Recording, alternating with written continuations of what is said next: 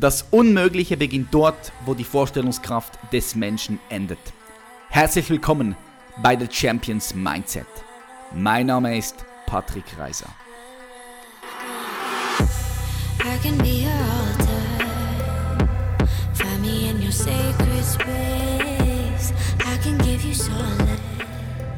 Und heute haben wir Deutschlands bekannteste Psychologin. Herzlich willkommen bei einer weiteren Folge von The Champions Mindset. Ich freue mich ganz besonders auf die heutige Folge mit Stefanie Stahl. Stefanie Stahl ist die deutsche Psychologin, Therapeutin und Autorin.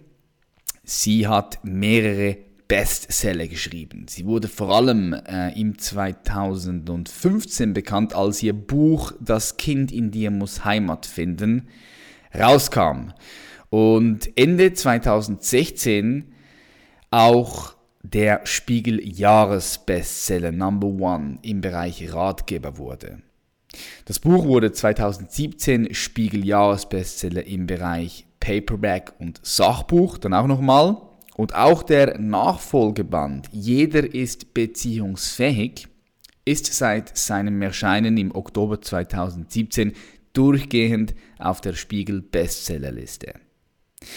Ich freue mich ganz besonders heute mit Stefanie Stahl ein bisschen tiefer in das Thema Psychologie, vor allem in das Thema Beziehungsunfähigkeit, Selbstwert, aber auch Bindungsängste hineinzutauchen und ich bin mir sicher, dass hier jeder ganz viel mitnehmen kann. Ich begrüße ganz herzlich Stefanie Stahl.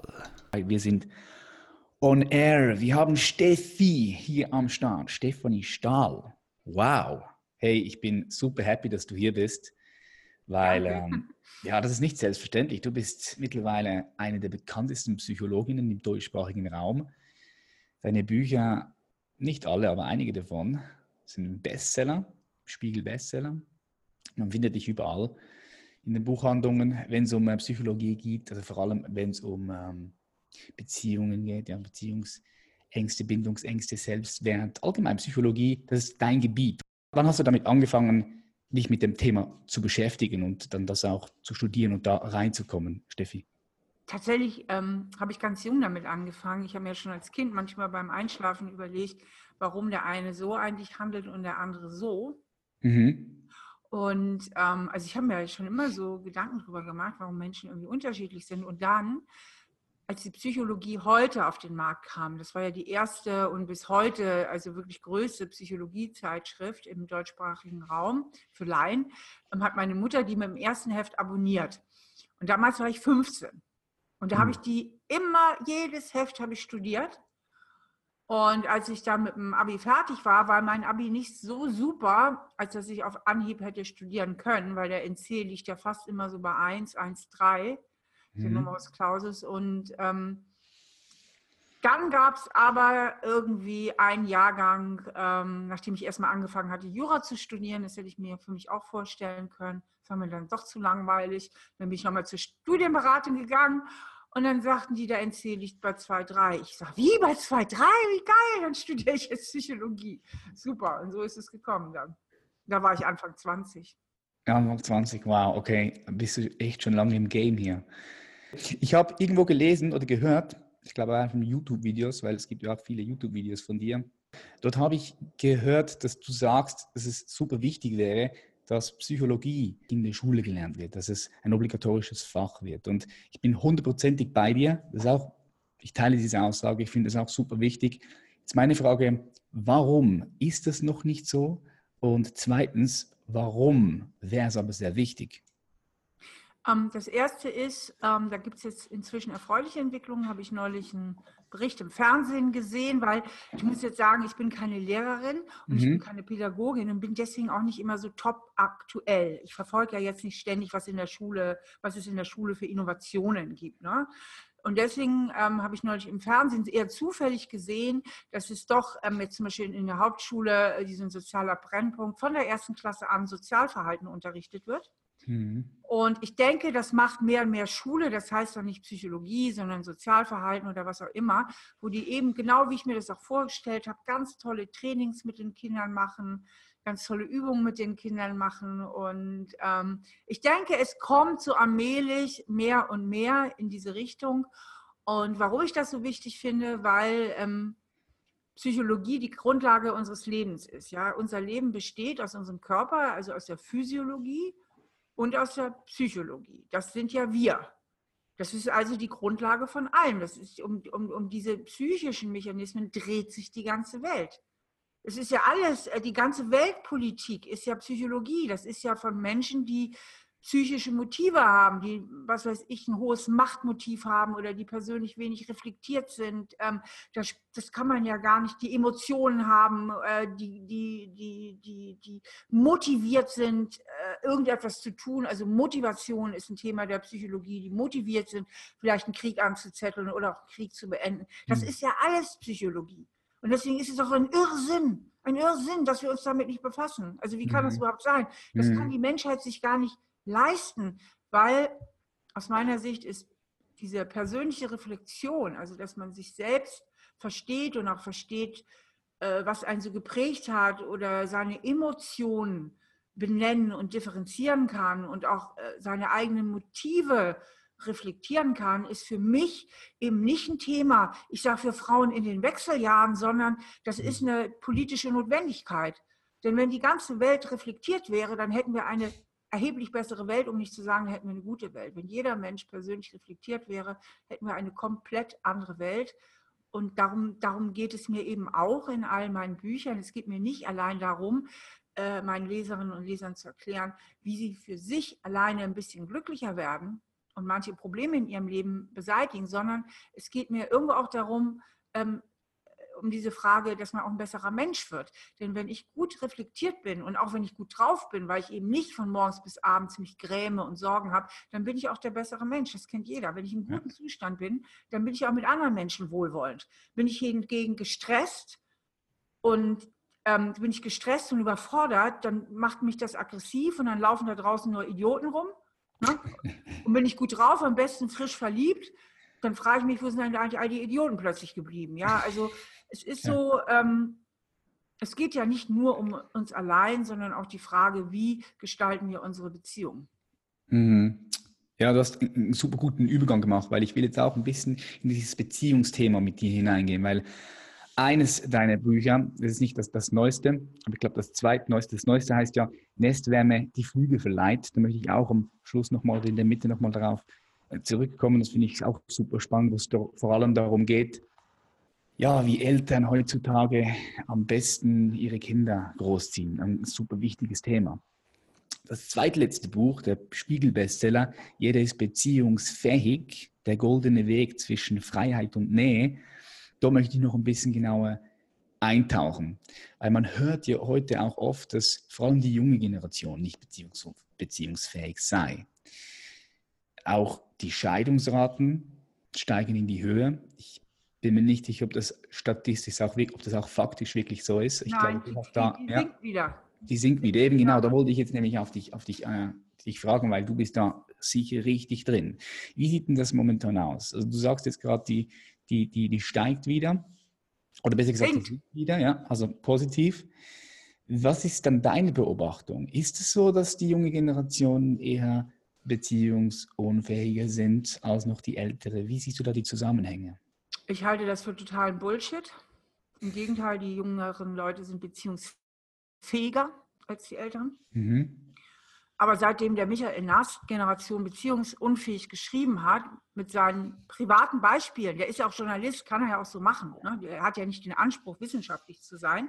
Also kann er ja so ein Buch schreiben, was ja auch so aus dem Blog bei ihm entstanden ist. Er lebt in Berlin, er hat selber ein Thema damit, das sieht man ganz deutlich, wenn man es liest, dann sehe ich das sofort als Psychologin. Ähm, und seitdem schreibt es eine Zeitung von der anderen ab.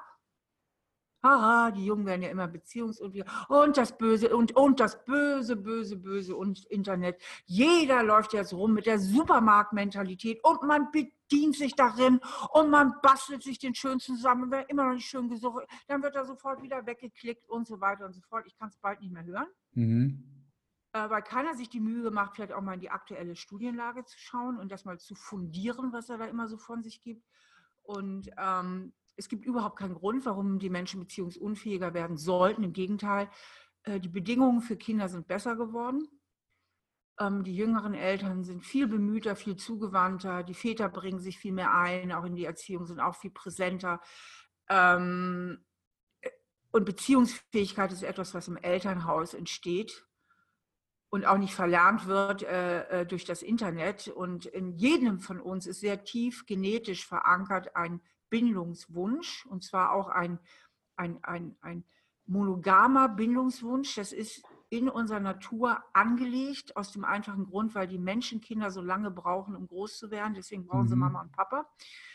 Ähm, das heißt nicht, also unsere Natur ist so angelegt, monogam mit gelegentlichen Seitensprüngen. Das ist quasi unser genetisches Programm. Äh, das heißt, in jedem von uns ist ein Bindungswunsch genetisch angelegt und der wird nicht durch 30 Jahre Internet einfach mal so kaputt gemacht. Ne? Also das ist totaler Bullshit. Und ähm, ich persönlich, muss ich jetzt mal auch sagen, aus meiner persönlichen Erfahrung, gehen wir mal jetzt weg von den äh, äh, äh, Studienlage und so weiter und so fort. Ich beobachte das auch so. Ich finde nämlich, dass eigentlich die jüngeren Leute ähm, aus meiner Sicht eher, und ich sage es jetzt mal ehrlich, auch ein bisschen bewertend, ein bisschen spießiger werden. Ich kenne unheimlich viele, die irgendwie mit dem ersten Freund zusammen sind oder die sich ganz jung binden und dann auch mhm. ewig zusammenbleiben, zum Teil dann auch noch denselben heiraten. Das hat es bei uns gar nicht gegeben also oder ganz selten. Wir hatten viel häufiger Wechsel. Und äh, in den 1960er Jahren hieß es ja immer, wer zweimal mit derselben pennt, gehört schon zum Establishment. Und das ging damals auch schon ganz ohne Internet. Also ähm, das vergisst man nur immer wieder. Ja, also das war damals ja quasi ähm, das Motto der Zeit. Und gerade die 60er Jahre waren ziemlich, ziemlich wild und zwar auch ohne Internet. Ähm, und die Menschen werden nicht beziehungsunfähiger. Was aber wahr ist, und da darf man eben die Ursache mit der Wirkung nicht verwechseln, was wahr ist, wir leben in einer viel, viel freieren Gesellschaftsform. Das heißt, im Unterschied von zu 30 Jahren oder auch noch Generationen vieler Eltern ähm, haben wir äh, viel weniger gesellschaftliche Zwänge. Das heißt, jeder kann heute nach seiner Fasson selig werden, er kann, er, er, er kann schwul sein, er kann äh, alles sein, ja, äh, solange er keinem anderen schadet. Das ist viel, viel freier geworden.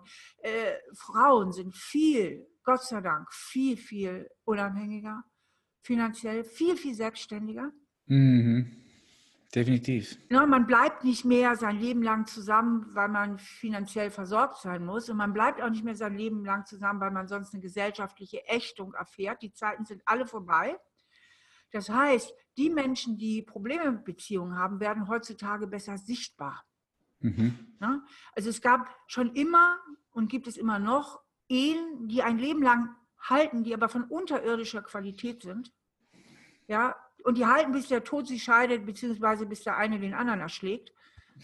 Ja? Genau, der eine einfach stirbt. Ja, stirbt dann. Und, ja, ist tot. ähm, die sind ja nicht beziehungsfähiger, die Protagonisten in dieser Ehe, als der Single von nebenan. Also man darf ja einfach nicht den Fehler machen, nur weil jemand ein Leben lang zusammenbleibt oder sehr lange verheiratet ist, dass er per se beziehungsfähig wäre. Ja, das heißt, heute wird es besser sichtbar, wenn man ein Problem mit Beziehungen hat und kann bequemer auch ausgelebt werden über das Internet. Also man muss nicht mehr in die Kneipe, um einen Aufriss zu machen, ja. Äh, man kann es bequemer von zu Hause aus, ähm, dafür gibt es entsprechende Apps und so weiter. Aber äh, im Schnitt werden dadurch nicht die Leute beziehungsfähig oder sind beziehungsunfähiger, sondern sie können es einfach leichter ausleben. Es ist sichtbarer geworden und ähm, aber dadurch nicht mehr. Mhm. Ja, ich, ich sehe das auch. Und, und ich, ich sehe auch bei meinen Freunden, die jetzt das, so das allererste Mal Eltern geworden sind, ja, Vater, Mutter, die, die, die gehen auch schon viel bewusster miteinander um und auch mit den ja. Kindern, die erziehen die Kinder viel bewusster. Also ich habe so das Gefühl, ich weiß nicht, wie du das siehst, aber ich habe so das Gefühl, dass die junge Generation schon viel bewusster ist, als, als eine ältere Generation. Das ist ja richtig, das ist ein gutes Zeichen, das braucht sie auch, das ist ja verdammt wichtig, oder? Absolut und vor allen Dingen, was ich so klasse finde, dass die jüngeren Männer so nachziehen, jetzt auch so mit Persönlichkeitsentwicklung. Ich habe ja auch viele männliche Leser, ja. Mhm. Und das sind auch viele jüngere Männer, die sich einfach für diese Themen aufschließen. Und das ist genau das, was wir brauchen, ja. Denn ehrlich gesagt, also ähm, es ist ja so, dass oft die gestörtesten Leute am weitesten diese psychologischen Themen von sich weisen. Ne? Und das sind oft auch öfter so alte Patriarchen, die sagen, aus dem Psychokram und so weiter und so fort. Aber wo ich manchmal denke, und gerade du hättest es nötig. Ne? Mhm. Ähm, aber die jüngere Generation ist wesentlich aufgeschlossener, sonst würden ja auch dieses, diese ganzen Blogs und es gibt so viel, alle so ganz viel zu Psychothemen. Es gibt unheimlich viel Literatur dazu. Ähm, äh, sonst hätte das ja auch nicht so einen Boom. Und ähm, eigentlich ist das eine ganz, ganz tolle Entwicklung, die wir da machen. Mhm. Ja, finde ich auf jeden Fall auch. Du schreibst ja der goldene Weg zwischen Freiheit und Nähe und du hast vorher angesprochen, so der Mensch ist eigentlich so bindungsorientiert auch, vor allem ganz am Anfang, wenn er auf die Welt kommt, ohne die Bindung, da wäre der Mensch, würde gar nicht weit kommen ohne die Mutter. Aber gleichzeitig streben wir auch noch Freiheit und wir streben danach, uns auszudehnen in dem Sinn. Ja, du. Ähm, Reißt sich das nicht irgendwie ein bisschen? Und ist vielleicht nicht genau wegen dem auch, dass man, dass man da immer wieder aneinander reibt? Ähm, ich denke, du sprichst ja auf mein Buch ähm, Jeder ist beziehungsfähig an. Mhm. Ähm, da fokussiere ich ganz stark auf die Themen, die die Grundlage und der Kern und die Essenz von Beziehungen sind, nämlich Bindung und Autonomie. Bindung heißt, ähm, Bindung heißt, ähm, dass wir uns irgendwo anpassen müssen, dass wir kooperieren müssen, dass wir uns einfühlen können, dass wir zuhören können, dass wir mal nachgeben können und Bindung ist ja nicht nur Liebesbeziehung, sondern äh, unser Bindungsbedürfnis ähm, können wir beim Chatten ausleben. Wir, wir sind in, bei der Arbeit in Beziehung, wir haben Freundesbeziehungen, wir sind mit unseren Nachbarn in Beziehung, ja. Und da geht es, um in einer guten Beziehung zu sein, muss ich irgendwo anpassungsfähig sein, ja. Und Anpassung ist eine Fähigkeit, die ich für die Bindung brauche. Und gleichzeitig wollen wir uns ja nicht von morgens bis abends anpassen, dann würden wir uns ja selbst verlieren. Und das mhm. ist ja, mhm. was viele Menschen so spüren Verbiegen. in einer engeren Beziehung. Oh, ich verliere mich da selbst, deswegen muss ich hier schnell wieder raus. Ähm, sondern wir brauchen ja auch die Autonomie. Wir haben auch ein ganz existenzielles Grundbedürfnis nach Autonomie. Und Autonomie heißt, ähm, was will ich eigentlich? Wo ist mein ganz individueller Weg? Wo unterscheide ich mich von dir? Wo muss ich mich abgrenzen? Wo muss ich auch mal Nein sagen? Wo muss ich mich mal durchsetzen, diskutieren, argumentieren oder auch äh, nötigenfalls trennen? Das heißt, für die, um autonom und selbstständig zu sein, also um, um mein Leben auch zu leben, selbstbestimmt zu leben, brauche ich auch autonome Fähigkeiten. Und ähm, es ist immer ein ständiges Austarieren von morgens bis abends, ja, ähm, sobald wir mit anderen Menschen zusammen sind, zwischen unserem Bedürfnis nach Bindung und unserem Bedürfnis nach Autonomie. Ja, also mhm. immer wieder müssen wir uns fragen, wo passe ich mich jetzt mal an oder gebe ich mal nach und wo setze ich mich jetzt aber durch. Das, das, das fängt schon dabei an, äh, äh, wenn man in einem Vortrag sitzt, ja, meine ich halte einen Vortrag, das tue ich ja oft, und dann sitzen die Menschen da und passen sich einfach an, sonst wird das nicht funktionieren. Wenn jeder machen würde, was er will, nein, im Vortrag sitzt man halt und hört zu oder verhält sich möglichst still, damit man, wie es die anderen nicht stört, ja. Und da fängt ja schon die Anpassung an. Also wir müssen uns anpassen, sonst sind wir als Gesellschaft nicht funktionsfähig. Und trotzdem wollen wir auch autonom sein und nach dem Vortrag vielleicht genau das machen, worauf wir jetzt wirklich Bock haben. Und da ist natürlich in der Partnerschaft, muss man ständig verhandeln. Ne? Äh, wie machen wir das jetzt? Also ähm, wo finden wir einen gemeinsamen Nenner? Wo müssen wir unser eigenes Ding machen? Wo mache ich mal was, ob es dir jetzt passt oder nicht? Und wenn man gut in der Balance ist, innerlich, also wenn man beides ganz gut kann, also wenn man sich ganz gut anpassen kann, wenn man kooperieren kann und äh, auch ein ganz gutes Einfühlungsvermögen hat, das sind ja alles so Fähigkeiten für die Bindung auf der einen Seite und auf der anderen Seite aber auch Nein sagen kann, durchaus mal einen Konflikt äh, in einen Konflikt gehen kann, auch mal diskutieren kann, argumentieren kann. Also wenn man beides gut kann, dann ist man auch beziehungsfähig. Und die mhm. Menschen, die Probleme mit Beziehungen haben, sind entweder aus der Balance, indem sie zu sehr auf der Bindungsseite sind. Das sind dann die Klammeräffchen, die oft total überangepasst sind, die auch schnell das Gefühl haben, sich selbst zu verlieren. Und die Autonomen, die ganz viel auf der autonomen Seite sind, das sind die, die sich gar nicht erst so weit einlassen, die sagen, ähm, im tiefsten Inneren denken sie, ich muss das hier irgendwie alleine schaffen. Ne? Auch, auch wenn sie in einer Beziehung sind, halten sie immer einen gewissen Sicherheitsabstand ein, ähm, öffnen sich nie so sehr oder lassen sich so tief ein, äh, dass sie ihre Autonomie verlieren. Und bei ganz vielen Menschen pendelt das. Also erst sind sie zu angepasst, dann denken sie irgendwann, irgendwie geht das ja hier nicht so weiter. Ich äh, mache ja immer nur, was der andere will. Ähm, das, das dominante Schwein, denken sie dann so ungefähr, sage ich jetzt mal in Anführungsstrichen, ne, passen sich freiwillig zu viel an, verübeln es aber dem anderen, mhm. sagen, ich brauche jetzt wieder meine Freiheit, ich mache Schluss. Und dann gehen sie radikal auf die autonome Seite und machen Schluss und trennen sich, weil sie meinen, innerhalb der Beziehung ihre Freiheit zu verlieren, was natürlich totaler Blödsinn ist. Richtig ist, dass sie innerhalb der Beziehung nicht auf eine angemessene Art und Weise dafür sorgen, dass ihre Bedürfnisse auch erfüllt werden. Ne? Mhm, mhm. mit Kommunikation, richtig kommunizieren. Ne? Richtig. Ja, super wichtig. Ja, ich, ich, ich, sehe, ich sehe das oft, dass genau das dieses, dieses Problem ist, auch diese Bindungsangst, die du angesprochen hast. Woher kommt dann eigentlich ursprünglich diese Bindungsangst? Wenn jetzt jemand hier zuhört und, und, und vielleicht sich jetzt selbst mal reflektiert. Das ist genau das, was ich gesagt habe. Unser ganzes Leben dreht sich um Bindung und Autonomie. Und ähm, wir brauchen die Bindung, das ist die erste Entwicklungsstufe. Wir sind im, im Mutterleib sind wir total gebunden, haben null Autonomie. Dann werden wir entbunden, kommen auf die Welt, sind immer noch mega abhängig, äh, sonst sterben wir, wenn da draußen sich keiner um uns kümmert, stirbt der Säugling, haben ganz wenig Autonomie, wir können nur schreien, um uns auf uns aufmerksam zu machen. Das ist die einzige autonome Handlung. Und wenn dann schon keiner kommt, der sich um uns kümmert, dann machen wir da schon die ersten Erfahrungen von ausgeliefert sein.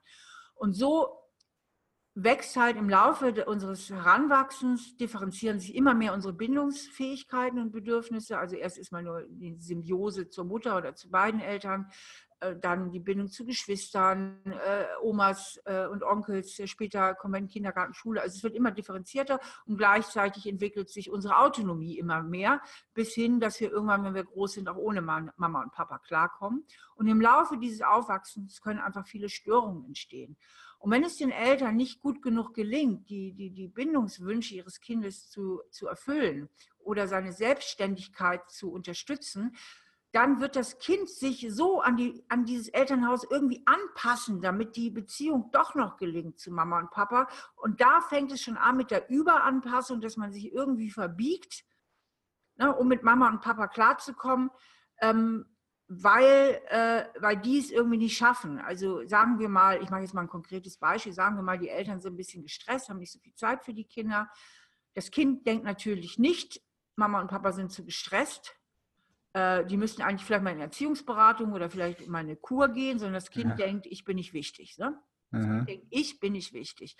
Sonst bezieht ja alles auf sich, hat ja gar nicht den Überblick. So. Und dann wird es sich so verhalten, dass es vielleicht doch noch wichtig ist. Und ähm, vielleicht ähm, ganz brav sein, lieb und artig, immer der Sonnenschein zu Hause. Äh, und weil die Eltern ja so viel Stress haben, versucht es immer den Tisch zu decken und alles zu machen und ne, gibt sich ganz dolle Mühe, damit seine Eltern es lieb haben. Und das wird als unbewusstes Programm mit ins Erwachsenenalter genommen. Dieses auch als Glaubenssatz, ich bin nicht wichtig und ich muss mir ganz viel Mühe geben, damit du mich lieb hast. Mhm. Und wenn ich mit diesem Programm dann später in eine Beziehung gehe, ist doch klar, dass es eng wird. Na, wenn ich mir den ganzen Tag, wenn mein Partner da ist, so das Gefühl habe, ich muss mir jetzt ganz viel Mühe geben, ja, das, das ist, ist so anstrengend, dass ich dann lieber denke, Anni, komm, lassen wir es mal. Und das ist genau das, was Menschen, die mit Beziehungsprobleme haben, oft als so anstrengend empfinden. Im Grunde genommen sind sie überangepasst. Mhm, mh. Und in Reaktion auf diese Überanpassung sagen sie, oh nee, dann lieber Sicherheitsabstand oder ich brauche unheimlich viel Freiraum. Das ist ja auch so ein Lieblingsspruch von Menschen mit, mit Bindungsangst zum Beispiel, die sagen, ich brauche meinen Freiraum. Das heißt nichts anderes, als dass sie sich nicht frei fühlen, wenn der Partner im Raum ist, weil dann sofort ihr altes Programm anspringt, ich muss jetzt deine Erwartungen erfüllen, ne? ich muss alles richtig machen, ich muss es dir recht machen. Und nur wenn sie alleine sind, können sie mal so richtig zu sich kommen, auch erstmal spüren wieder, was sind eigentlich meine Bedürfnisse und nur dann sich so richtig frei fühlen, einfach ihr eigenes Ding zu machen. Mhm.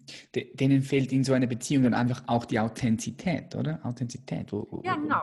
Ist, äh, schön formuliert, das ist sehr, sehr richtig, was du sagst. In dem Moment, wo ich überangepasst bin, ich ja nicht mehr authentisch. Ja, dann bin ich lieb und artig, aber nicht authentisch. Und dann traue ich mich nur eigentlich so richtig authentisch zu sein, wenn ich alleine bin, weil wenn ich mhm. alleine bin, kann ich nicht auf Ablehnung stoßen. Ne? Dann darf ich dann mal ich selbst sein. Und das sind alte Verhaltensprogramme, die eigentlich immer aus der Kindheit herrühren. Gehen wir zack direkt dort rein. Wie kann man, wie kann man die auflösen? Vor allen Dingen, indem man sie erkennt. Also da ein paar, ja, so da ein paar Tipps, wie man sie erstens ja. natürlich erkennt. Klar, das, das, ist, das kommt noch davor, das mal erst in sich zu erkennen. Und dann aber auch, wie kann man es dann also das Erkennen ist schon mehr als die Hälfte der Miete. Mhm. In dem Moment, wo ich mir bewusst bin, dass ich die Programme habe, können sie nicht mehr so automatisiert ablaufen. Auto, richtig vollautomatisch laufen sie am besten ab, wenn ich gar nicht weiß, dass ich sie habe. Oder wenn ich sie habe, in dem Moment nicht merke, dass ich wieder in dem, in dem alten Programm drin bin. Deswegen sage ich ja, mein Mantra ist ja immer ertappen und umschalten. Das heißt, ich muss merken, wenn ich wieder in diesem alten Programm drin bin. Ich muss mich ertappen. Wenn ich es nicht merke, dann läuft es einfach ab. Und dann umschalten auf meinen erwachsenen Ich und mir nochmal klar machen, in welcher Realität ich heute eigentlich lebe. Denn in dem Moment, wo ich in meinem alten Film drin bin, deswegen sagt man ja auch immer, der hat einen Film am Laufen, das finde ich ein wunderbares Bild. Wenn ich in meinem mhm. alten Mama- und Papa-Film bin, dann projiziere ich diesen Film auf meine Beziehung, denke wieder, ich muss lieb und artig sein ähm, und merke gar nicht, dass das der heutigen Realität überhaupt nicht angemessen ist. Ja? Dass äh, ich auf Augenhöhe bin mit meinem Partner, merke ich nicht. Ich merke gar nicht, ich merke nicht, dass ich genüge, so wie ich bin. Jetzt kommen wir zu den Glaubenssätzen. Denn hinter dem Glaubenssatz, ich muss lieb und artig sein, ist meistens ein tieferer, nämlich ich genüge nicht. Denn sonst müsste ich mich ja nicht so anstrengen. Also so wie ich mhm. bin, genüge ich nicht. Und da geht es darum, sich mal vom Verstand her, also auf der, mit dem Erwachsenen-Ich, klar zu machen, ähm, hey, das sind doch alles alte Mama- und Papa-Programme. Wären meine Eltern anders drauf gewesen, hätte ich heute andere Glaubenssätze. Also dass man sich wirklich nochmal so richtig äh, bewusst macht, ähm, die Glaubenssätze, die sagen gar nichts über mich und meinen Wert aus, sondern eigentlich nur etwas über das partielle Erziehungsversagen meiner Eltern. Ja, und an dieser Stelle erzeugt dann oft Wut oder bei manchen Menschen Wut, die sagen, was, soll jetzt meine Eltern an allem schuld sein? Ich bin doch heute groß und was soll denn das? Ne? Äh, ich gebe doch jetzt nicht meinen Eltern die Schuld, weil ich irgendwie meine Beziehung nicht gebacken kriege. Aber darum geht es mir gar nicht. Es geht ja. mir darum, einfach nur zu verstehen, was hat mich geprägt. Einfach mhm. nur zu verstehen, was hat mich geprägt. Es geht nicht darum, den Eltern jetzt alle Schuld zu geben, sondern zu sagen, ja stimmt, das hat mich echt geprägt. Und bis heute habe ich immer diese Brille, ich genüge nicht Brille und versuche sie immer irgendwie zu kompensieren, indem ich mich besonders anstrenge. Also indem ich mich wirklich bemühe, äh, die Realität, wie sie heute ist, zur Kenntnis zu nehmen und dann auch zur Kenntnis zu nehmen, dass ich eben eben doch genüge, dass ich in ganz vielen Bereichen genüge und, und dass ich erstmal per se so bin, wie ich bin, okay. Und ähm, ja, ähm, und da geht es dann eben auch darum, neue Glaubenssätze zu formulieren, die der heutigen Realität äh, viel dienlicher sind und auch viel näher kommen. Mhm.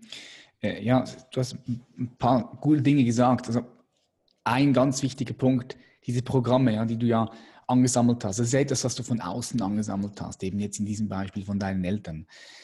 Ähm, das, dafür, dafür hast du in dem Sinn ja keine Schuld. Das ist nicht deine Schuld, ja, muss man einfach mal so auch sehen. Das ist von außen angesammelt, genau. das ist genau. ein Programm, was du übernommen hast, aber auch gleichzeitig, und das ist wichtig, das hast du gesagt, deine Eltern auch keine Schuld zu geben, weil deine Eltern in den meisten Fällen wussten es ja wahrscheinlich einfach nicht besser. Sie haben es einfach auch nicht besser gehandeln können, oder? Ja, gut, das ist so eine differenzierte Geschichte. Ne? Also übersetzen wir mal das Wort Schuld durch Verantwortung. Mhm. Ja, die Verantwortung ist ja schon äh, die kleine Schwester der Schuld oder auch die größere Schwester. ähm, äh, sie sind schon verantwortlich auch. Also, ne? also jeder ist auch für sich verantwortlich. Ähm, man kann schon darüber reden, warum habt ihr euch nicht besser informiert oder, ne? Aber man muss auch sagen, die Zeiten, zumindest bei meinen Eltern, ich bin noch mal etwas älter als du, ähm, aber wahrscheinlich auch bei deinen Eltern, die waren nicht so wie heute immer so mega aufgeschlossen und ähm, dass man so sich selbst reflektiert hat und so weiter und so fort. Aber dann gibt es ja auch Eltern, die wirklich, ich sag mal, schlimm waren und auch vielleicht misshandelnd, grob vernachlässigend. Ähm, hm. Da habe ich jetzt auch nicht so ein Problem mit denen einfach mal klar zu sagen, da habt ihr auch äh, Schuld natürlich auf euch geladen. Wir können uns ja hier nicht alles schönreden. Ne? Es geht ja auch darum, ähm, einfach eine klare Sicht auf die Realität zu bekommen. Und ähm, ja, und dafür ist es eben auch wichtig, sich realistisch mit seinen Eltern auseinanderzusetzen und auch aus dieser Idealisierung rauszukommen. Denn viele Menschen, vor allen Dingen die, die besonders wütend reagieren auf, auf mein, mein, meine äh, Forderung oder mein, mein Vorschlag, mein Vorschlag, so ist besser, mal zu gucken, wie war das denn bei dir daheim, was hat dich denn so geprägt? Und die da besonders allergisch reagieren, sind oft die, die sich selbst eigentlich auch nicht eingestehen wollen, dass es vielleicht doch alles nicht so toll war, nicht? Und die das besonders wütend macht, weil sie auch eine, so einen Loyalitätskonflikt dann haben zu ihren Eltern. Aber dass man da wirklich mal hinguckt, ist so wichtig, weil sonst erkenne ich nie, durch welche Realitätsbrille ich eigentlich schaue, weil diese Prägungen sind wirklich auch ähm, schon, schon ganz wichtig. Mhm. Ja, mit nicht Schuld meine ich zum Beispiel, dass du dann in die Opferrolle fällst, weißt du? Das, das ist, ja, das ist, ja, ja. Das Nee, da, da, bin ich voll auf deiner Seite. Ja, ja. Nicht, dass du so dann in diese Opferrolle fällst und sagst, ja, ja, ja. Nee, nee. Schuld. Das, ich, ich, ich, sehe es von dieser Perspektive. Was du sagst, ganz klar, die haben natürlich die Verantwortung, ja. auch sich in dem Sinn zu informieren, wenn sie ein Kind auf die Welt setzen. Ja. Da kommen wir vielleicht gleich zum anderen Thema, zu deinem neuen Buch. Aber man muss halt einfach sehen, wenn ich jetzt reflektiere, so was bei meinen Eltern abging, mhm. dann muss ich auch sagen, sie haben es einfach nicht besser gewusst und auch nicht besser machen können in diesem Moment, oder? Und dann denen Schuld zu geben, das ist, ja, ich sehe das. Ja, das ist halt so, ähm, das ist so. Musst du aufpassen. Muss ganz differenziert betrachten, ja. ja. Ähm, ist ja auch klar, die Kinder, die eigenen Eltern hatten ja auch schon alte Programme am Laufen. Ich spreche genau. ja in meinen Büchern immer vom Schattenkind. Kommt dazu, ja. Die hatten ja auch schon dieses innere Schattenkind ähm, die haben auch ihre Prägung. Und trotzdem möchte ich nicht alles egalisieren und sagen, es ist egal und keiner ist schuld, also keiner hat Verantwortung. Natürlich ist als Eltern hat man einfach auch eine Verantwortung und das mhm. gilt auch für die eigenen Eltern. So, ne? In, in deinem neuen Buch gehst du genau auf das ein. Ja. Wo du Eltern ja, beibringst, aufgrund von dem, was du erfahren hast und aufgrund von dem, was du alles weißt, wie, wie man so ein Kind bestmöglich oder sagen wir es mal so zeitgemäß erzieht. Ja. Was sind denn da so die drei wichtigsten Punkte? Ich, ich weiß nicht, ob man das auf drei Punkte begrenzen kann, aber einfach so die paar wichtigsten Punkte, auf die man achten muss, weil ich bin mir sicher, dass viele Leute, die hier zuhören, vielleicht irgendwann mal Kinder haben wollen, vielleicht jetzt sogar Eltern werden. Also so ein passendes. Thema. Oder sind deine Zuhörer so ultra jung, dass da keine Eltern dabei sind? Nein, gar nicht. Ich, ich, wir haben hier im Podcast, wir haben Durchschnittsalter 25 bis 32. Ja, dann wird ja schon der eine oder andere Vater oder Mutter dabei sein. Denke ne? ich auch, denke ich auch. Ja, schieß mal da los, haben wir ein paar Tipps. Jetzt haben wir ein paar richtig gute Tipps von der Steffi. Ja, also in, in, in dem neuen Buch, das heißt ja Nestwärme, die Flügel verleiht und der Titel verrät ja schon, Nestwärme steht für die Bindung, die Flügel für die Autonomie. Mhm. Äh, das habe ich jetzt zusammen mit meiner Co-Autorin Julia Tomischat geschrieben. Äh, wir haben ganz bewusst keinen Erziehungsratgeber geschrieben, weil die gibt es, wie sagen, mehr und es gibt auch gute Erziehungsratgeber. Ich schreibe keine Bücher, wo schon andere kluge Leute genügend zu gesagt haben, sondern es ist ein Beziehungsratgeber das heißt, wir fokussieren gar nicht so sehr auf die Kinder, sondern mehr auf die Eltern selbst und sagen, guck mal, wie war das denn bei dir daheim mit Bindung und Autonomie? Wie bist du denn geprägt worden? Also wir erklären das, erzählen dazu und führen dann auch immer kleine Übungen ein, ähm, die nennen wir so Reflexionsinseln, also wo man mal so kurz innehält und guckt, wie war das bei mir oder einfach auch ganz konkrete Übungen macht, um, um gewisse Sachen auch bei sich selbst zu verändern.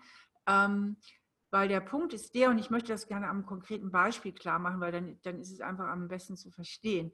Wenn ich jetzt zum Beispiel als Mutter selbst durch meine Eltern, äh, ich sag mal, wenig Verständnis erfahren habe, zu wenig Liebe und mich deswegen als Kind irgendwie nicht so sehr angenommen gefühlt habe und ich das jetzt nicht bewusst mal reflektiere, dann kann es mir, können mir zwei Dinge passieren. Entweder gehe ich mit meinen eigenen Kindern ähnlich um, vielleicht ein bisschen besser. Ich bin vielleicht schon die 2.0-Version meiner mhm. eigenen Mutter, ne? aber eben auch nur 2.0, also nicht wirklich so viel besser, aber immerhin besser, ja. Ähm, also, dass ich meinen El meinem eigenen Kind das vermittle, was ich auch vermittelt bekommen habe, weil die Eltern ja auch eine starke Vorbildfunktion haben. Oder es kann auch passieren, dass ich ins andere Extrem gehe und weil ich ja selbst so viele Defizite diesbezüglich erfahren habe, meine Kinder zu stark an mich binde und zu stark äh, mit meiner eigenen Liebesbedürftigkeit und mit meiner Liebe äh, bedränge und dadurch an den Bedürfnissen meines Kindes, das eben auch ein Bedürfnis nach Autonomie hat und nicht nur nach Bindung und bekuschelt und beschmust werden, vorbei handele. Das heißt, so wie ich geprägt worden bin, ist eben auch eine Brille, durch die ich meine Kinder betrachte. Und wir wollen mit den Leserinnen und Lesern erreichen, dass sie ihre Brillen möglichst verstehen und auch verstehen, Mensch, da liegt meine Stärke auch als, als, als Mutter oder Vater und da muss ich aufpassen, da sind meine Herausforderungen. Ja? Also Menschen, die jetzt zum Beispiel ein hohes, die aus der Balance sind zugunsten der Bindung, also die so ein starkes Bindungsbedürfnis haben, die sind oft sehr gute Kleinkindeltern. Ne? Denen fällt das sehr leicht, diese enge Bindung und das Versorgen und das Wickeln und das Windeln und das Füttern. Ja, aber denen fällt es öfter schwer, dann die Kinder loszulassen und in diese gesunde Autonomie zu fördern. Und äh, Eltern, die mehr so autonom sind, also eher so diese freiheitsliebenden Autonomen, ähm, die stresst oft am meisten die Kleinkindzeit, wo die Kinder ständig was brauchen, ständig was wollen. Das steht ihnen manchmal die Kehle zu. Mhm. Aber oft tun sich dann leichter, die Kinder loszulassen und ihre Selbstständigkeit zu fördern. Ja, und so hat alles so seine Stärken und seine Schwächen. Und rund um diese Themen natürlich ganz wichtig auch im Zusammenhang mit dem Selbstwertgefühl. Das ist ja überhaupt das Epizentrum von allem. Darum, darum geht es in unserem neuen Buch, ja. Mhm, du hast einen Selbstwert angesprochen, ganz ein, ein wichtiges Wort. Ja. Kannst du vielleicht für all die Leute, die jetzt nicht wirklich wissen, was Selbstwert heißt, weil ich kann mir vorstellen, dass sich ein paar Leute noch gar nie damit beschäftigt haben. Wie würdest du das definieren? Mhm. Also der Selbstwert ist ja ähm, das Wertgefühl, das ich von mir selber habe. Und der Selbstwert, das ist ja erstmal so ein bisschen was Abstraktes. Ne? Also da kriegt man ja nicht so richtig dingfest. Auch im Gehirn gibt es noch keine Region, wo man sagt, aha, jetzt haben wir das Zentrum für Selbstwert entdeckt. Kann ja noch kommen, aber bisher ist es nicht so. Ähm, der Selbstwert manifestiert sich ja eigentlich in diesen Glaubenssätzen. Glaubenssätze sind so ganz einfache, tiefe Überzeugungen, die man über sich selbst hat, die häufig auch unbewusst sind. Ein typischer Glaubenssatz ist zum Beispiel, ich genüge nicht, im Negativen, ich bin nichts wert, oder auch im Positiven, ich bin okay, ich bin liebenswert. Also es gibt ja negative wie positive Glaubenssätze. Und ähm, diese Glaubenssätze ähm, sind eigentlich die Vertonung, sage ich mal, die sprachliche Vertonung unseres Selbstwertgefühls. Denn wenn ich einen tiefen inneren Glaubenssatz habe, wie ich genüge nicht, dann konstituiert das ja auch so ein bisschen mein Selbstwertgefühl, ne? eben, mhm. dass ich eben nicht genüge. Und, ähm, und wenn ich das Gefühl habe, nicht zu genügen, weil ich, warum auch immer, irgendwie mir das in der Kindheit so vermittelt worden ist, ähm, dann laufe ich mit dieser Brille durch die Welt und dann habe ich eine kleine Wahrnehmungsverzerrung. Und dann kann es mir ganz leicht passieren, dass ich ähm, Sachen auch fehldeute. Was weiß ich, jemand lächelt mich ganz nett an und ich denke, weil ich ja denke, ich genüge nicht, was grinst denn der so doof? Ja, ne? ja, genau. So, ne? Also einfach so Wahrnehmungsverzerrung oder ja. ich immer eigentlich davon ausgehe, dass die anderen Leute auch finden, dass ich nicht genüge. Oder was guckt der so komisch? Ja, genau. Und das kann ja in Kompensation dann wieder dazu führen, und da spreche ich dann in meinen Büchern von den sogenannten Selbstschutzstrategien als Kompensation dazu führen, dass ich total perfektionistisch unterwegs bin. Mhm. Ja, um mir und der Welt zu zeigen, dass ich aber doch genüge, versuche ich alles perfekt zu machen, möglichst null Fehler, keine Angriffsfläche. Und da, da, da kann halt aus so einem Glaubenssatz kann auch ein riesiges Verhaltensprogramm resultieren.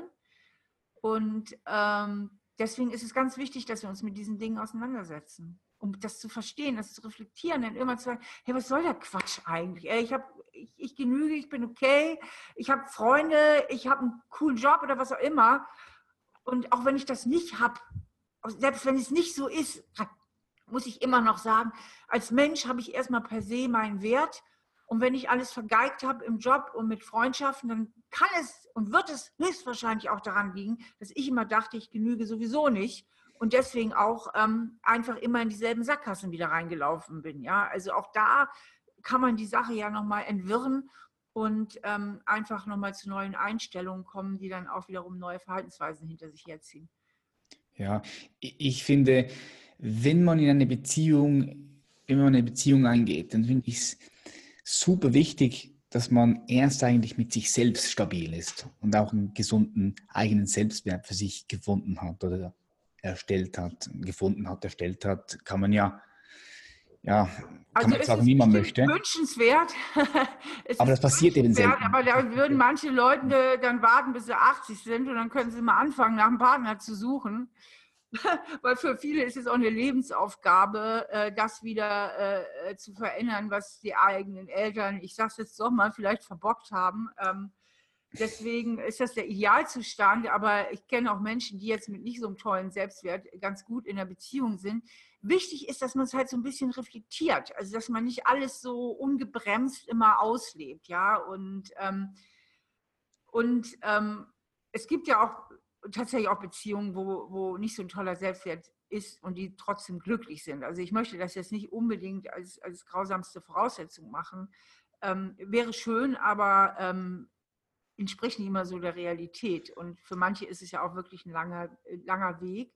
Aber ich finde es so wichtig, dass man sich einfach auf den Weg macht. Das, das finde ich halt mhm. halt einfach wichtig. Und dass man nicht einfach so in seiner Komfortzone bleibt und sagt, ich, ich bin eben so und das verändere ich jetzt auch nicht mehr. Und weißt du so, ähm, ich finde es schon gut, dass man sich mit diesen Themen bei sich auch wirklich auseinandersetzt und versucht, sich da auch weiterzuentwickeln. Ja, und ich finde ja auch eine Beziehung, wenn du in eine Beziehung gehst, ich finde das immer ein super Spiegel von einem. Weil in einer Beziehung erkennst du immer direkt, okay, was, was triggert dich, was, was, was regt dich vielleicht mehr, was regt dich in dir auf. Und da kannst du viel besser auch an dir arbeiten und reflektieren, weil du so halt einen Spiegel hast. Du hast einen Spiegel und man muss halt aber auch aufpassen, weil das Ding setzt ja noch ein bisschen früher ein. Ähm, jetzt sind wir beim Beuteschema. Ähm, es gibt ja nicht wenig Menschen, die haben ein unheimlich sicheres Händchen dafür, sich immer schwierige Menschen auszusuchen. Mhm.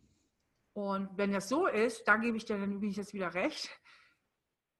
Für die wäre es ganz wichtig, dass sie sich erstmal mit ihren eigenen Themen auseinandersetzen, um aus diesem Beuteschema rauszukommen. Ja? Denn solange sie da immer drin bleiben, ähm, kann es ihnen passieren, dass sie immer wieder auf die falschen Typen stehen, falschen Männer oder die falschen Frauen stehen. Und ähm, ähm, von daher, äh, in dem Fall sollte man wirklich mal nach seinen eigenen Anteilen gucken, was ja auch nicht immer so leicht ist. Ne? Aber dafür habe ich halt diese Bücher auch geschrieben. Ich nehme die Leserinnen und Leser dann auch richtig so an der Hand und sage, jetzt machen wir mal Schritt 1, 2, 3 und guck mal, was ist eigentlich dein Problem und jetzt machen wir Schritt 3, 4, 5 und wie kommst du wieder raus aus der Nummer? Und die sehr strukturierte Herangehensweise ist, glaube ich, auch ein Grund, warum Männer meine Bücher gerne mögen, weil ich habe wirklich auch viele Männer in der äh, Leserschaft und Männer denken ja sehr lösungsorientiert. Und ähm, ich glaube, das dürfte mit ein Grund sein, warum das Männern auch gefällt. Mhm. Du hast ja auch ein neues, neues Projekt, Matching ja. Party. Erzähl mal, erzähl mal darüber, was, was macht ihr da? Äh, schön, dass du mich fragst. Das ist nämlich mein absolutes Lieblingsprojekt und mein Lieblingsthema. Das erste Buch, was ich geschrieben habe, das heißt So bin ich eben. Das ist bis heute ein Longseller, das ist in der 18. Auflage. 500.000 Mal verkauft, habe ich gelesen, 500.000 Mal. Über 500.000 Mal. Über 500.000 Mal du das verkauft. Ja, nee, ein äh, bisschen weniger, aber es geht so in die Richtung. Ja. Und ähm, die, so bin ich eben, da geht es um Persönlichkeitstypen. Und, und zwar, und das finde ich jetzt ganz spannend, wir haben ja jetzt das ganze Interview darüber geredet, äh, was hat mich so geprägt, wie wichtig sind die Kindheitsprägungen, worüber wir noch nicht geredet haben. Wir kriegen auch einen Riesensatz an Genen mit. Ne? Also ganz viel, also von unserer Wesens, von unseren Wesenseigenschaften ist genetisch bestimmt. Mhm. Und in diesem Persönlichkeitstest geht es eben um diese genetischen Eigenschaften. Da gibt es vier ganz wichtige psychische Dimensionen ich nenne jetzt einfach nur mal eine, sonst wird es zu kompliziert. Intro und Extroversion. Ne? Die Intros sind ja die, die eher so ihre Energie im Inneren tanken, die etwas besonderen, auch etwas ruhigeren Zeitgenossen. Die Extros sind die, die mehr nach außen gehen, die, die gerne reden, die auch schnell reden und so weiter. Also ich bin zum Beispiel typisch extrovertiert, wie man vielleicht merkt. Und an diesen Persönlichkeitsdimensionen hängen unglaublich viele Eigenschaften dran. Die Extros sind zum Beispiel risikoreicher ähm, die sind mutiger, die sind konfliktfreudiger. Die Intros sind, ähm, besonnener, die sind gründlicher, die sind, haben ein sehr großes Innenleben, ja, also die können sehr, die können besser allein sein, die sind unabhängiger ne, von Gesellschaft, die Extros sind nicht so gern allein und so weiter und so fort. Also da hängt richtig was dran. Und von diesen riesen Dingern gibt es noch drei Persönlichkeitsdimensionen und diese kann man verknüpfen miteinander zu 16 verschiedenen Persönlichkeitstypen. Und nun ist es definitiv so, dass es ganz klar ist, welche Typen gut miteinander passen und welche nicht. Und auf meiner Matching-Party, da wird es darum gehen, dass man sowohl ähm, eine neue Partner finden kann, wenn man auf der Suche ist, ähm, aber auch neue Freunde. Es gibt ja Leute, die sagen, ich kann irgendwie mal ein paar neue Leute kennenlernen. Und ich mache dann erst so anderthalb Stunden Workshop, da erkläre ich das und dann findet jeder raus, was bin ich denn für ein Typ. Dann kriegt jeder eine Plakette auch, wo der Typ draufsteht. Na? Das heißt, man kann direkt sehen, ey, du bist genau auf meiner Wellenlänge, bei uns passt oder bei dir äh, wird es schwierig oder vielleicht sind wir auch die berühmten Gegensätze, die sich anziehen. Und dann geht die Party los, dann machen wir eine richtig geile Party und ähm, dann kann man halt mit diesem Matching-Konzept und mit den Plaketten und weil man ins Gespräch kommt, auch mal so gucken, so Leute finden, die richtig gut zu einem passen. Und ich glaube, das wird eine echt eine große Sause irgendwie, das Ding. Ich habe da richtig Bock drauf. Wo machst Weil du das? Ich gerne Party mache. Ehrlich gesagt, ich mache lieber Party, als dass ich Bücher schreibe. Ja, ich bin auch ein Party-Typ. Ne? Okay, wo machst du das? Wo ist das? Ich mache, wir machen jetzt den ersten Versuchsballon in Trier ähm, also hier in meiner Wahlheimat. Und wenn es gut läuft, äh, wollen wir gucken, dass wir vielleicht die ganze Bundesrepublik und wenn es noch besser läuft, auch die Schweiz äh, damit beglücken. Was heißt noch besser? Ich bin ja ganz gerne in der Schweiz unterwegs. Ich bin auch dieses Jahr noch ähm, in der Schweiz ähm, für Seminare, auch für Vorträge. Steht alles auf meiner Homepage, also falls die Schweizer sich interessieren. Cool, also ich werde eh alles hier in die, in die Show Notes, packen. Ja. Ähm, wenn du jetzt zurückblickst auf deine Karriere und auf alles, und du bist ja mittendrin noch in der Karriere. Ja, so alt bin ich noch nicht. Nein, läuft ja richtig gut.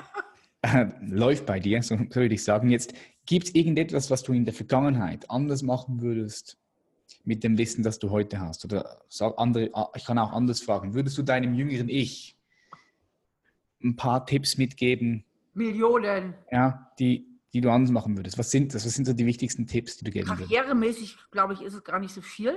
Mhm. Da war ich ganz gut. Ähm, da ist nicht viel, was ich da anders machen würde, aber privat würde ich vieles anders machen. Also ich habe mir auch, also mehrmals die falsche Partner ans Bein genagelt. Also jetzt bin ich zwar sehr glücklich verheiratet und auch wirklich in einer glücklichen Beziehung mit meinem Schön. Mann, aber es hat schon auch ein bisschen gedauert. Ne? Und ähm, da würde ich einiges anders machen und ähm, da würde ich mir einige Tipps mit auf den Weg geben. Zum Beispiel, was wäre so ein Tipp, den du man, teilen möchtest? Ja, dass man schneller loslässt. Also jetzt für mich, äh, wenn man merkt, da ist ein Typ, äh, der hat irgendwie ein Bindungsproblem, warum auch immer. Ob, weil er ein Bindungsproblem hat, weil äh, Mama und Papa irgendwie einen abgekriegt hat oder weil er einfach nicht auf einen steht, ist ja egal. Mhm. Oder immer. Dass man da schneller loslässt und die äh, äh, Sache realisiert, wie sie ist. Und sich da eben, wenn ich das noch sagen darf, weil ich glaube, das ist ein ganz wichtiger Tipp für viele deiner Hörer, weil das bezieht sich nicht nur auf Liebesbeziehungen, der Tipp, den ich jetzt gebe, sondern auf alle Beziehungen, dass man sich aus dem Selbstwertspiegel herausnimmt. Das heißt, wir sind von Kindesbeinen auf konditioniert, unseren Selbstwert so im Spiegel der anderen zu sehen. Ne? Wir kriegen bei Mama und Papa, die spiegeln uns, ob wir was wert sind oder nichts wert sind. So lernen wir uns bei Mama, ne? ist dieser Spiegelung. Ja. Das ist eine tiefe Konditionierung, und dann ist es so bis heute, das ist so tief in uns drin. Ne? Wenn jemand uns nett anlächelt oder anstrahlt, fühlen wir uns ein bisschen besser. Und wenn jemand böse guckt, denken wir so, hm, was habe ich gemacht? Ne? Also heute ein Like, ein Like. Genau, ja. genau. Ne? Wenn ich so mache, dann ist, fühlt man sich, hm, wenn man so macht, fühlt man sich ne? so. Ja, also ich kenne keinen Menschen, dem es völlig am Arsch vorbeigeht, ja, was andere von ihm denken, wie andere ihn finden, ja. Und jetzt in der Liebesbeziehung oder auch in anderen Beziehung, wenn man immer wieder so gespiegelt bekommt, äh, der will dich eigentlich nicht oder will dich machen, will dich wieder nicht, nehmen das viele viel zu persönlich und denken, ich bin nicht schön genug, ich bin nicht sexy genug, ich bin nicht gut genug und sehen zu wenig, dass es einfach auch was mit dem anderen zu tun hat und dass das mit mir gar nicht so viel zu tun hat. Selbst wenn der, ich sage jetzt mal, der Mann nicht auf mich steht, wenn der sagt, bist gar nicht mein Typ, sagt das immer noch nichts über meinen Wert aus. Das sagt was über seine Vorlieben aus. Kommt der Nächste, der findet mich klasse, ja. Also mhm. ähm, und man, wenn man in so einer verzweifelten Beziehung ist, kämpft man eigentlich immer um den Selbstwert und gar nicht so sehr um den Partner, weil wenn der Partner einen immer wieder so signalisiert, so ein Unsicherheitsgefühl gibt und man sich nicht wirklich geliebt fühlt, dann will man unbedingt beweisen, dass man ja doch ein ganz toller Mann ist oder doch eine ganz tolle Frau und unternimmt dann alle möglichen Maßnahmen, um, um das, ich sag mal, Zielobjekt zu sichern, ja, also dass man den anderen doch noch ganz sicher an die Angel kriegt, aber eigentlich kämpft man viel mehr um seinen eigenen Selbstwert als tatsächlich um die andere Person. So ein großer wenn Punkt. Man, wenn man diesen Mechanismus mal klar hat im Kopf, dann kann man auch ganz viel besser durchschauen und mal in Ruhe Luft holen, mal in sein erwachsenes Ich umschalten und sich fragen, hat das Verhalten meiner, ich sag mal, bindungsunwilligen Zielperson tatsächlich irgendetwas mit mir? Sagt das wirklich was über meinen Wert aus oder sagt es nicht einfach nur etwas über den anderen aus? Und was bringt es da jetzt hinterherzusetzen? Äh, lass los und schließ den Fall ab. Hm, ja, ganz ein, ein wichtiger Punkt. Das wollen die immer nicht hören. Also alle jetzt, die da draußen mir zuhören, oder viele, ne, und die so verzweifelt sind, weil die Partner, die mit so jemandem zusammen sind und immer wieder, immer wieder diese Ambivalenz zu spüren kriegen, immer wieder das Ja, ich will dich aber irgendwie auch wieder nicht und Ja und Nein und hin und her, die sind ja wie besessen meistens. Die wollen ja unbedingt, die fühlen sich sterbensverliebt, die sind rattenscharf, ja. Warum? Weil das Zielobjekt nicht sicher ist und nichts macht so scharf und so verliebt wie Unsicherheit. Ne? Das ist ja so eine Tragik in unserer Natur, ja. Und die wollen ja nicht von mir hören, lass es bleiben. Die wollen von mir hören, Steffi, wie kriegt die Sache zu meinen Gunsten rumgebogen? Ne? Und jetzt nimm mir doch bitte nicht alle Hoffnung, ja. Also bitte nimm mir doch nicht alle Hoffnung. Aber denen sage ich, geh mal radikal in deinen Verstand, wirklich mal rein in den Verstand, guck den Fall mal von außen an und frag dich mal wirklich vom Verstand her, wie viel Hoffnung ist der objektiv berechtigt. Und der Verstand sagt dann meistens sehr schnell eigentlich gar keine. Und dann sage ich, dann folge deinem Verstand, weil dein Verstand sieht etwas klarer da als dein Gefühl. Mhm. Ja, du siehst es von einer neutralen Position aus, ohne die Brille dann. Du setzt so die Brille genau. ab. Es sei denn, ich muss, ein, ich muss was einschränkend hinzufügen. Ich muss einschränkend hinzufügen. Es sei denn, der andere sagt, klar, du, ich habe wirklich da ein Problem mit Nähe und Beziehung. Mhm, da arbeitet an sich. Ich möchte tatsächlich an mir arbeiten. Dann sieht die Sache natürlich anders aus. Ne, ich möchte daran arbeiten. Ich möchte im Grunde, dass es mit uns funktioniert ich werde daran arbeiten und es dann auch wirklich tut, also wenn es nicht beim Lippen geht, dann haben wir natürlich nochmal eine andere Ausgangslage. Aber meistens wollen die, die akut in so einer bindungsängstlichen Phase sind, also die diese starke Ambivalenz auch auf den Bezug den Partner spüren, das ist ja so, dass denen ja auch wirklich die Gefühle weggehen. Die lieben den anderen dann ja auch nicht mehr so ne? oder haben große Zweifel an ihren Gefühlen. Und wenn aber man gar nicht mehr so viel Gefühl hat, warum sollte man dann unbedingt daran arbeiten, sich an diesen Partner zu binden? Also eigentlich ist man ja schon eher viel näher der Tür, also der Flucht durch die Tür, als dass man dem Partner nahe ist. Ne? Und das unterschätzen die Partner oft, die da den unbedingt haben wollen, die unterschätzen oft, wie weit der innerlich eigentlich auch schon weg ist. Mhm. Hoffentlich stürzt sich ja keiner von der Brücke. nein, nein. nein. Hat. Die, soll, die, soll, die sollen das Buch lesen. ähm, oh, ja, da gibt es wirklich Hoffnung, aber nicht unbedingt mit dem Partner, den man hat, aber vielleicht. Nee, nee. Ähm, meine Leute sind super positiv, voller Energy. Voll ja, die haben ein super positives Weltbild und Mindset auf jeden Fall. Die sind, ähm, die sind am Start. Ich glaube, du hast ja viele Männer. Ich glaube, du hast bestimmt auch viele Männer, die sich auf dieser Fluchtseite erkennen. Ja, ich habe ich hab auch, ich habe 80, 20, 80 Prozent, 80 Prozent Männer, 20 Prozent Frauen haben wir, glaube ich. Ja, deswegen möchte ich mal sagen, die typischen Symptome sind für Männer und für Frauen. Erstens ist man dolle verliebt dann will man die Zielperson unbedingt haben.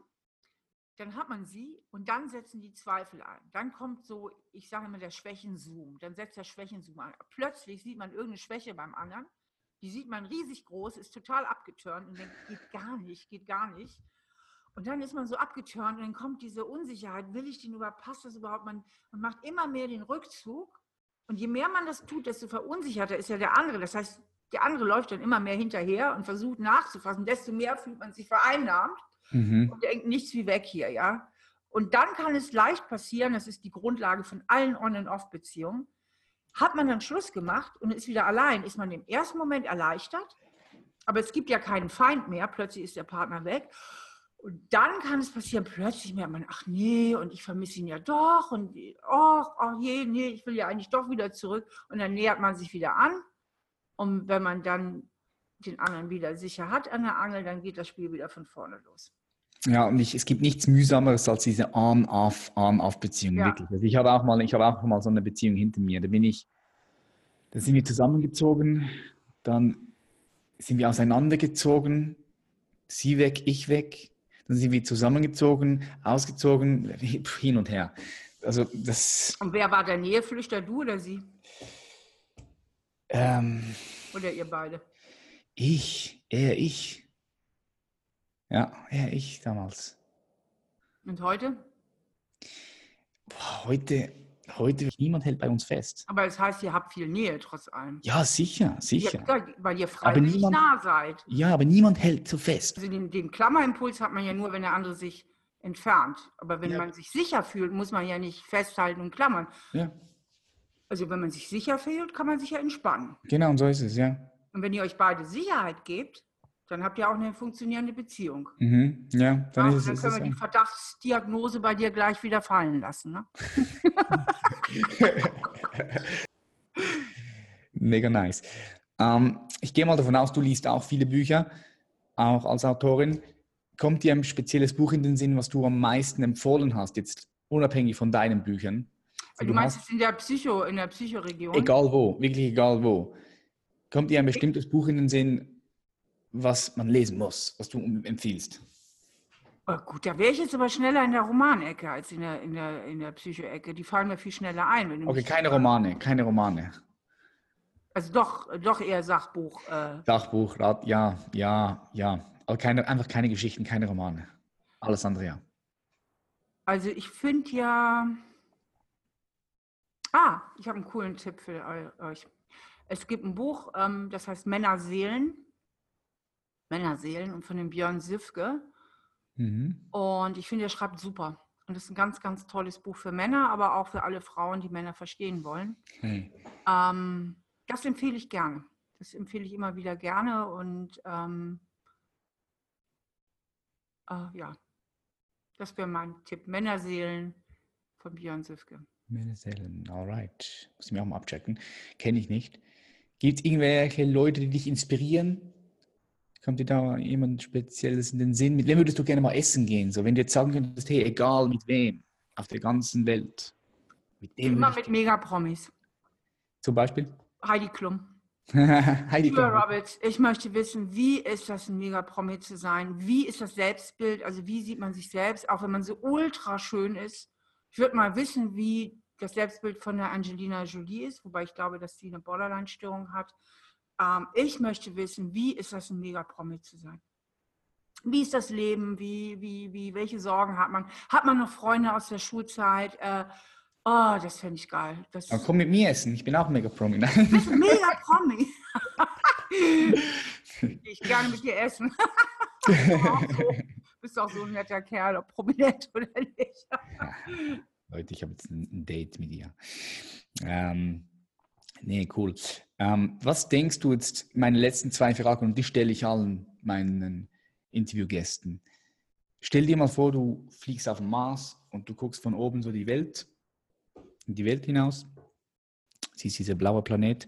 Was braucht die Menschheit momentan jetzt gerade am meisten? Selbstreflexion und nochmal Selbstreflexion und wieder Selbstreflexion. Also unbedingt. Mhm. Dann stell dir vor, du könntest ein Werbeplakat designen. Und das Werbeplakat ist überall zu sehen. Times Squares, New York, Berlin, in Wien, Rio de Janeiro, überall. Millionen von Menschen sehen es. Und du hast die Möglichkeit, einfach deine Message dort drauf zu klatschen. So eine Message für, für, alle Leute, die vorbeilaufen und dieses Schild sehen. Was klatschst du da drauf? Was ist deine Message? Uh, meine Message wäre, also ich müsste natürlich länger drüber nachdenken, um es richtig griffig zu machen, aber meine Message ginge in die, genau auch in diese Richtung, so ein Aufruf, uh, sich wirklich mit sich und seiner Psyche zu beschäftigen und da, da würde ich dann irgendwie einen richtig coolen Aufruf draus machen. Also wirklich nach sich selbst zu gucken und mhm. sich selbst zu verstehen. To go inside. Ja. Geil. Ja, Steffi, ich danke dir viel, vielmals, dass du hier dabei warst. Jetzt für all die Leute, die mehr von dir wissen wollen, bist du auch auf Instagram, Social Media? Bist du auch jetzt, glaube ich, im Game, oder? Ich bin auf so. Facebook. Ja. Instagram nicht? Nee, aber Insta, Insta, ist ja bildlastig und ich schreibe schon immer noch so irgendwie drei Sätze dazu. Und ähm, aber auf Facebook habe ich eine Seite, wo auch immer meine neuen Sachen, also immer, wo ich die gut gepflegt ist. Und ich habe meine Homepage auch, die gut gepflegt ist. Super. Jetzt, du musst unbedingt, unbedingt Instagram auch noch machen. Ja, wir überlegen es auch zu machen. Wir ja, haben, musst du, musst bisher du. haben wir uns ein bisschen dagegen entschieden wegen der Bildlastigkeit. Aber so toll, wie ich aussehe, sollte ich es vielleicht doch machen. ja. ja, das. Erstens das, ja. Und zweitens hast du ja auch immer richtig viel auch, auch Content zu liefern. Und du hast ja nicht nur das Bild, sondern du hast ja auch den Text, den du schreiben kannst. Und ja, aber bei Insta ist ja nicht so viel Text, oder? Also ich, bei mir sind die Texte mittlerweile wichtiger als die Bilder. Die, Bi die Bilder, ja, also die Bilder, klar. Instagram ist natürlich schon bildlastig. Du guckst die Bilder an und die Stories. Aber ich habe beispielsweise die Leute, die ich abonniert habe, dort interessieren mich nicht unbedingt die Bilder, sondern die Texte interessieren mich auch. Muss ich, mich, ich muss mich mit Instagram nochmal mehr mhm. auseinandersetzen. ja, weil du kannst auch den Text unten hinschreiben. Und weil es ist ja auch immer alles Arbeit, muss man mal sagen. Ne? Ja, also ich ja. allein schon, mich nervt schon manchmal, wie ich so viel WhatsApp, weil immer alles tick, tick, tick, tick und dann musste Facebook noch posten. Okay, ich habe meine auch meine Marketingfrau, die mir dabei hilft. Ich mache das ja nicht alles selbst, aber mhm. trotzdem. Mhm. Also manchmal denke ich mich, hey, man zerfleddert sich auch so in diesen sozialen Medien. Ja. Aber ich werde ich werd drüber nachdenken, ich denke sowieso drüber nach. Insofern rennst ja. du bei mir da durchaus äh, eine offene Tür ein. Instagram ist easy. Wenn du Facebook machst, Instagram ist easy. Ist nicht so ein großer Unterschied. Jo, ja, dann packe ich mal deine ganzen Links unten in die Show Notes. Sage Steffi, vielen, vielen Dank, dass du hier warst. Ich wünsche dir noch ganz viel Erfolg bei deinen weiteren Büchern. Ich gehe mal davon aus, da kommen noch ein paar, oder? Ja. So viele, die du schon geschrieben hast. Bin gespannt und ähm, bis bald. Bis bald. Vielen Dank für das schöne Interview. Mach's gut. Du auch. Bye, bye. Tschüss, Steffi. Und das war's wieder. Herzlichen Dank, dass du bis am Schluss hier zugehört hast. Das zeigt eigentlich, dass du am Start bist. Wenn du einen Mehrwert aus dieser Folge rausziehen konntest, dann bitte ich dich nur um eins. Geh auf iTunes und gib durch diesen Podcast eine positive Bewertung. Gib ihm 5 Sterne, schreib was Cooles hin, weil das würde uns wieder weiter nach vorne bringen und der Podcast wächst. Ich bedanke mich ganz herzlich, dass du hier warst. Ich freue mich auf die nächste Folge, wünsche dir einen super Start in den Tag, in die Woche, in die Nacht, was auch immer gerade ist. Bis zum nächsten Mal. Peace.